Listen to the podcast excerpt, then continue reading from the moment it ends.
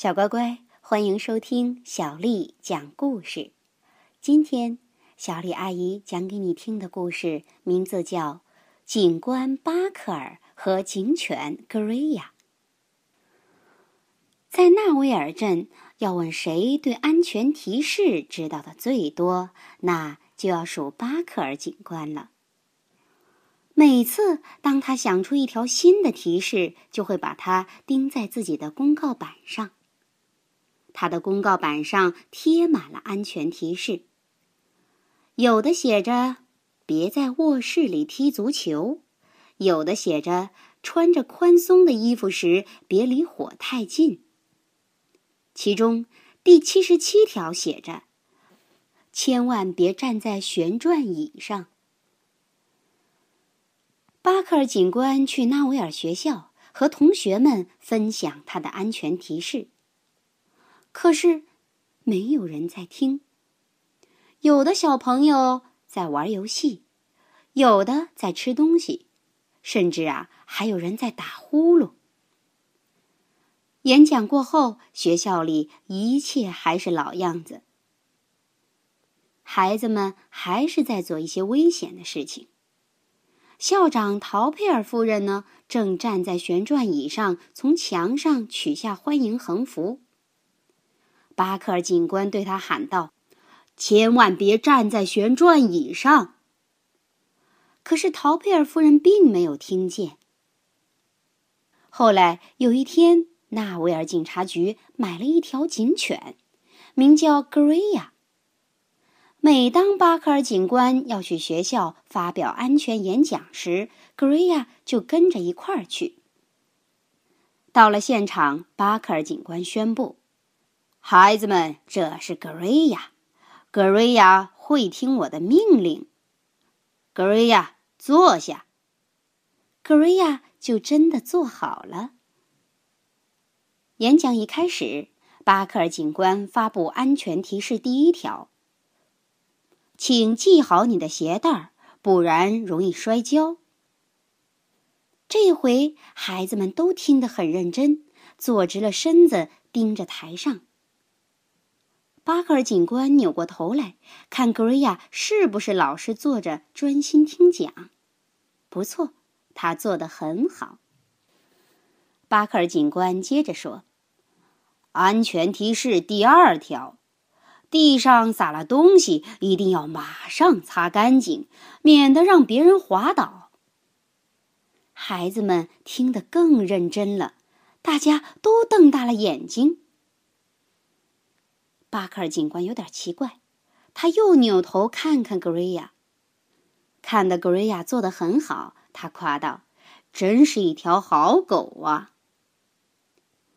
巴克尔警官又想起一条安全提示，那是他早上才发现的：“不要把图钉丢在你可能做到的地方。”结果这回全场哄堂大笑。巴克尔警官也笑了，他表情生动地发布了后面的安全提示。孩子们又是拍手又是欢呼，有些人都笑出了眼泪。巴克尔警官很惊讶，他从来没有想过安全提示也可以这么好玩。在这场安全演讲过后，学校里没有再发生一起安全事故。第二天。警察局收到了一个巨大的信封，里面塞满了纳维尔学校的学生们写来的感谢信。上面写着：“亲爱的格瑞亚和巴克尔警官，谢谢你们到学校来，你们可真棒啊！希望很快能再见到你们哦。”每一封信上呢，都画着格瑞亚。巴克尔警官觉得这些话真是太有想象力了。他最喜欢的一封信是写在一张星形的纸上的，上面写着：“您和格瑞亚是最佳搭档，我是你们的朋友克莱尔。我总是戴着一顶安全帽。”这是安全提示的第七条说的。巴克尔警官刚把克莱尔的信钉在公告板上，桌上的电话铃就响了。小学、中学和幼儿园接连打来电话，邀请他去进行安全演讲。他们说：“哦，巴克尔警官，我们的学生都很想听您讲安全提示啊！还有啊，请记得一定要带那条警犬一块儿来。”巴克尔警官在三百一十三所学校发布过他的安全提示。他和格瑞亚去的每一个地方，孩子们都听得很认真。每次演讲之后，巴克尔警官都会带格瑞亚出去买冰淇淋。巴克尔警官觉得有个亲密的伙伴真好。直到有一天。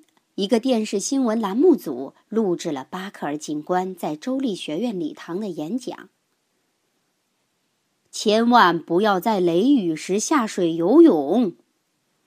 当他发布完第九十九条安全提示之后，学生们都跳了起来，鼓掌喝彩。他们欢呼着：“太棒了，太棒了！”巴克尔警官鞠躬谢幕，一次又一次。可是，当天晚上，当巴克尔警官在十点钟的新闻节目里看到自己的时候，他惊呆了。原来，没有一个孩子在看他，所有的孩子都在看格瑞亚在台上表演。原来，每次他演讲的时候，格瑞亚都在表演，而当他扭头看格瑞亚时，他就做得很好。第二天，纳维尔学校的校长打电话到警察局。早上好，巴克尔警官，今天轮到我们学校听您的安全演讲。巴克尔警官皱起了眉头，生气地说：“我不再发表什么安全演讲了，反正没有一个人在看我。”哦，那格瑞亚怎么样？他能来吗？陶佩尔夫人说：“警察局只好另外派人开车送格瑞亚去学校。格瑞亚坐在舞台上，看上去很孤单。后来他睡着了。听众们也一样，个个都睡着了。格瑞亚离开之后，纳威尔学校发生了空前的大事故。一切都是从一摊洒在地上的香蕉布丁开始的。”稀里哗啦，叮铃咣啷，所有的人都滑倒在地，撞向陶佩尔夫人。她一声尖叫，手中的榔头高高飞起。一切都乱得不能再乱了。第二天早上，警察局收到了一大摞信，每封信上都画着这起事故。巴克尔警官惊呆了，在最底下有一封写在星形纸上的信。上面写着：“哦，昨天的格瑞亚可是很想您呢，你们的朋友克莱尔。另外，别担心，我还戴着安全帽呢。”巴克尔警官露出了微笑。格瑞亚在巴克尔警官的鼻子上舔了又舔。巴克尔警官在格瑞亚的背上轻轻的抚摸。这时。巴克尔警官想出了他迄今为止最棒的一条安全提示。安全提示第一百零一条：永远和你的亲密伙伴心手相连。小乖乖，今天的故事讲完了，别忘了像巴克尔和格瑞亚一样，和你的小伙伴们亲密合作哦。